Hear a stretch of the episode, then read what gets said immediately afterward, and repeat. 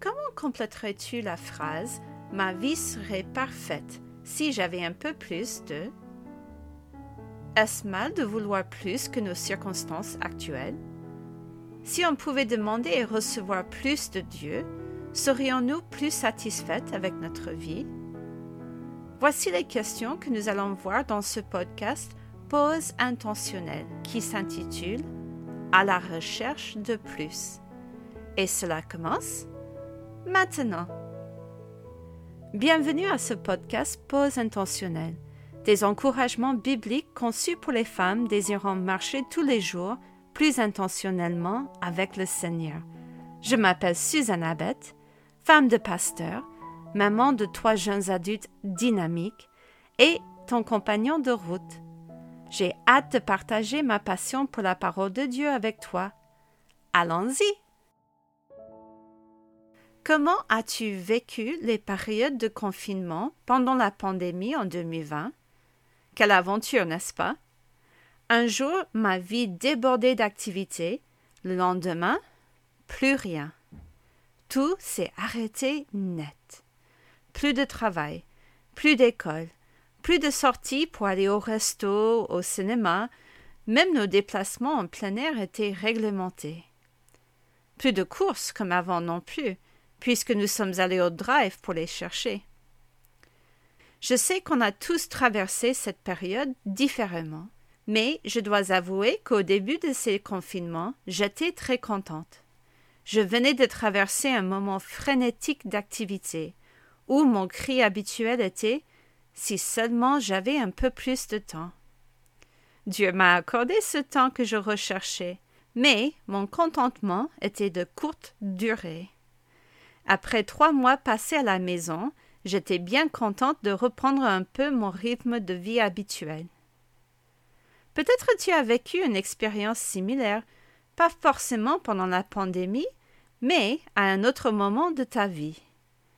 Cela t'est-il déjà arrivé de te poser la question Ma vie serait parfaite si j'avais un peu plus de. Comment as-tu complété la phrase?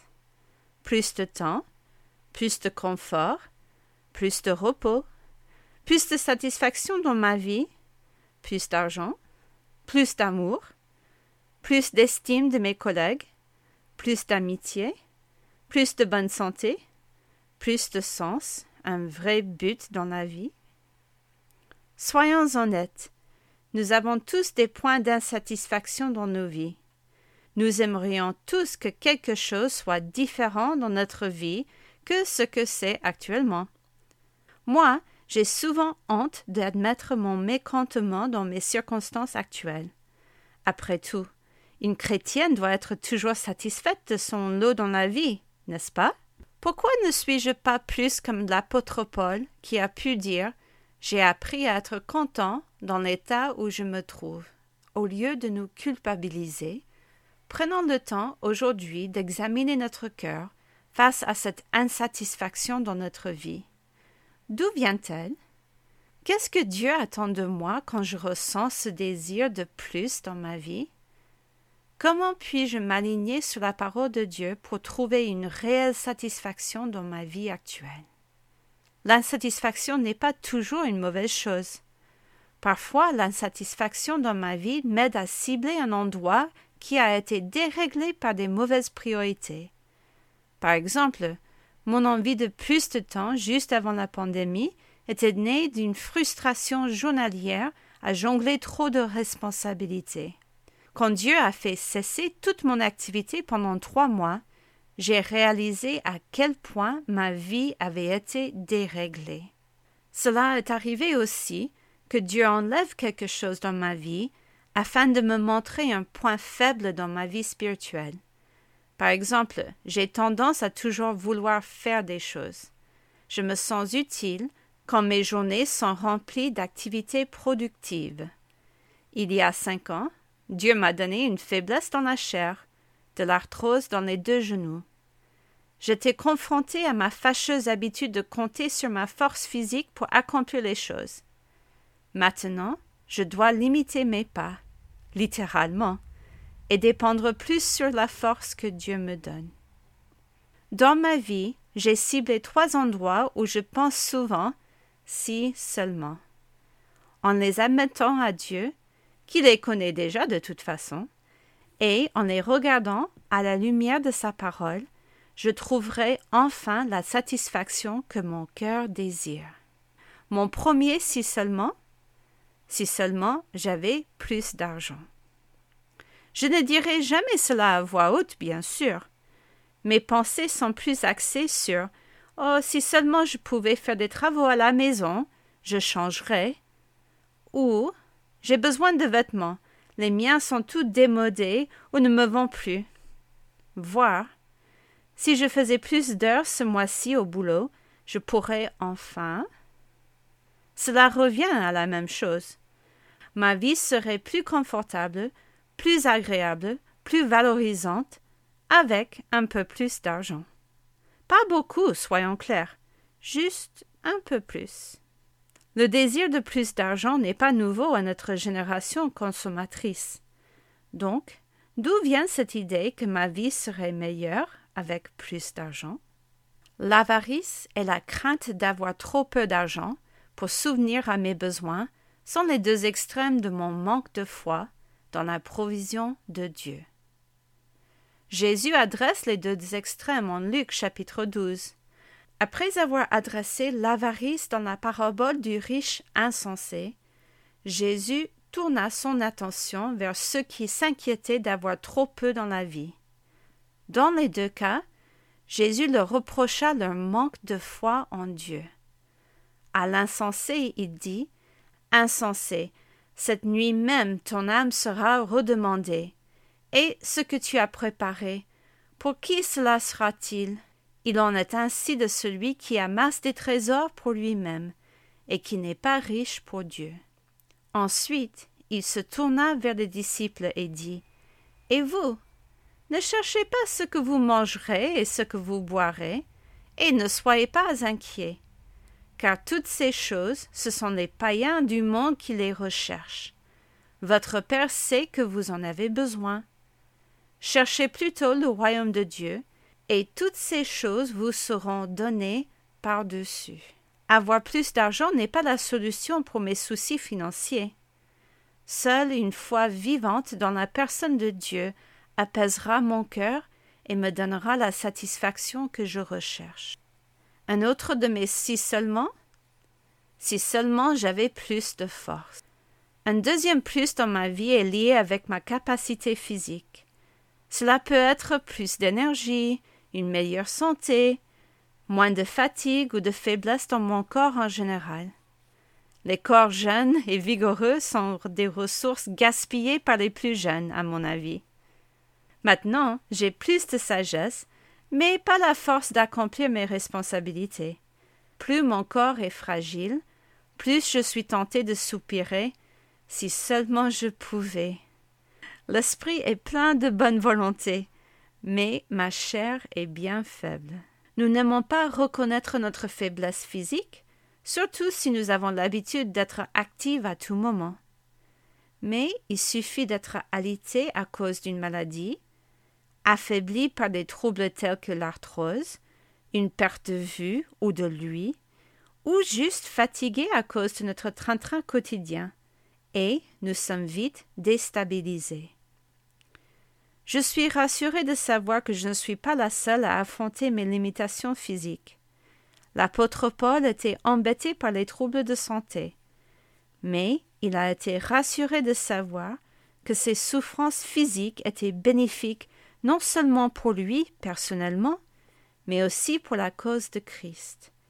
Il reconnaissait que Dieu lui avait confié une connaissance et des dons qui venaient pas de lui-même.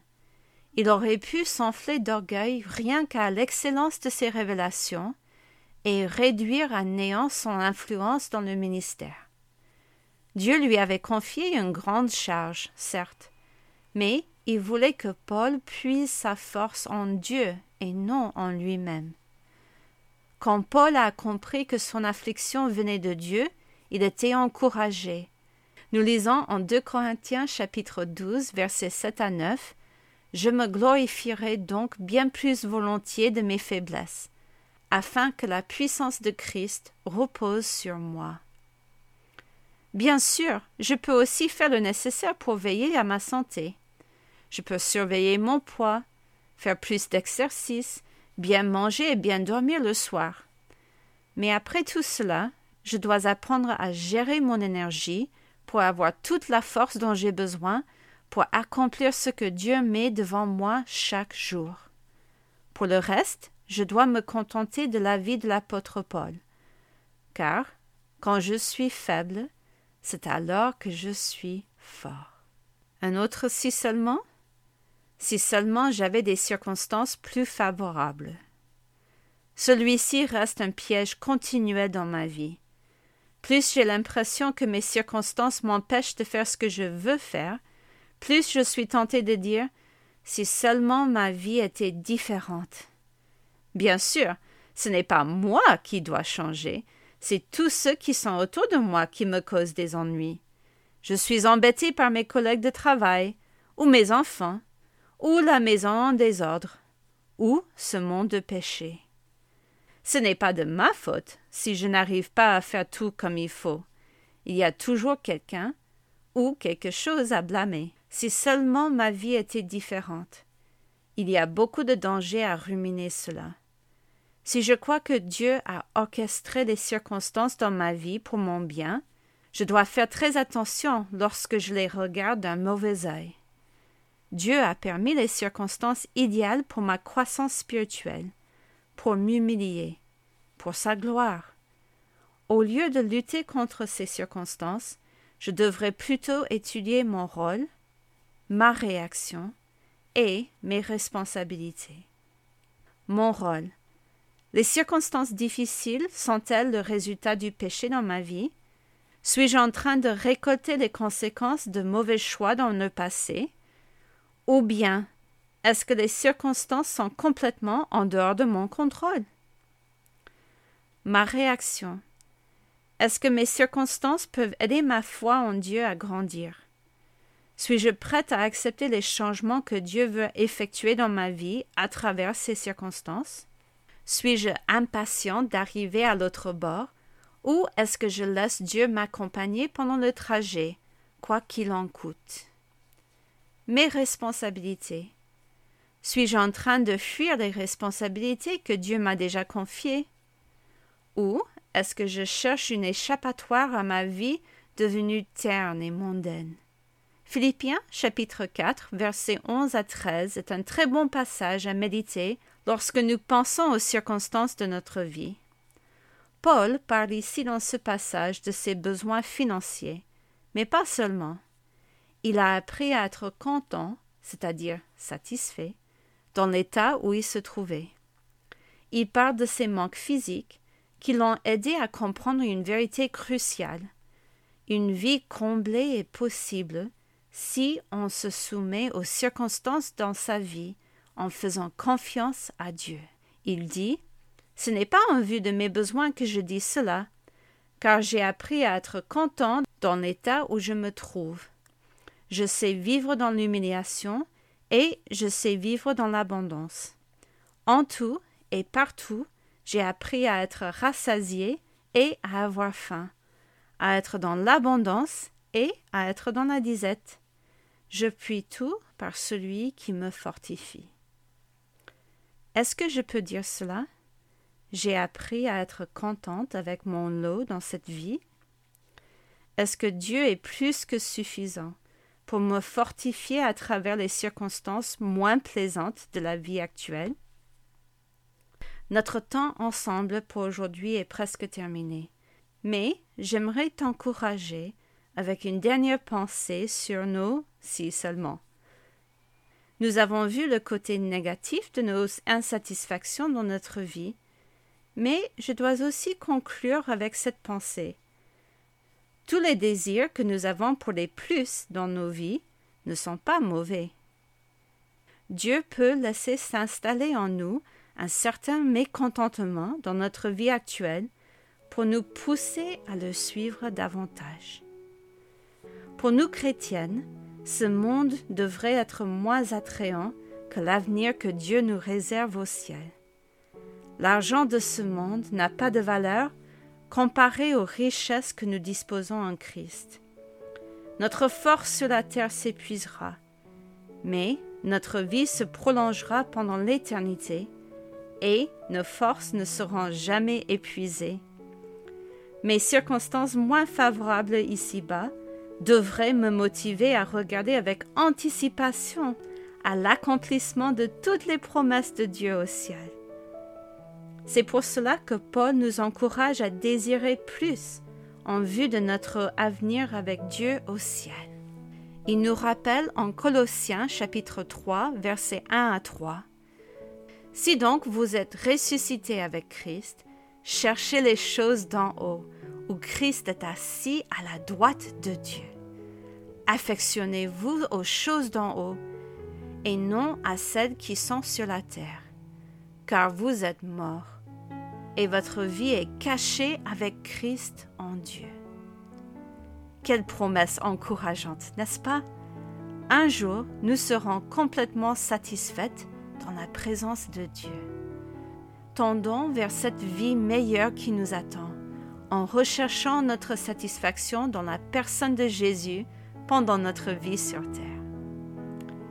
Nous arrivons à la fin de notre temps ensemble. J'espère que ces moments t'ont encouragé aujourd'hui. Si cette méditation était une bénédiction pour toi, j'espère que tu passeras sur le site intentionnel.com et que tu me feras part de tes réactions. Tu trouveras aussi des ressources pour t'encourager à marcher tous les jours avec Dieu. J'ai hâte de partager une autre pause intentionnelle avec toi. À bientôt. Bye.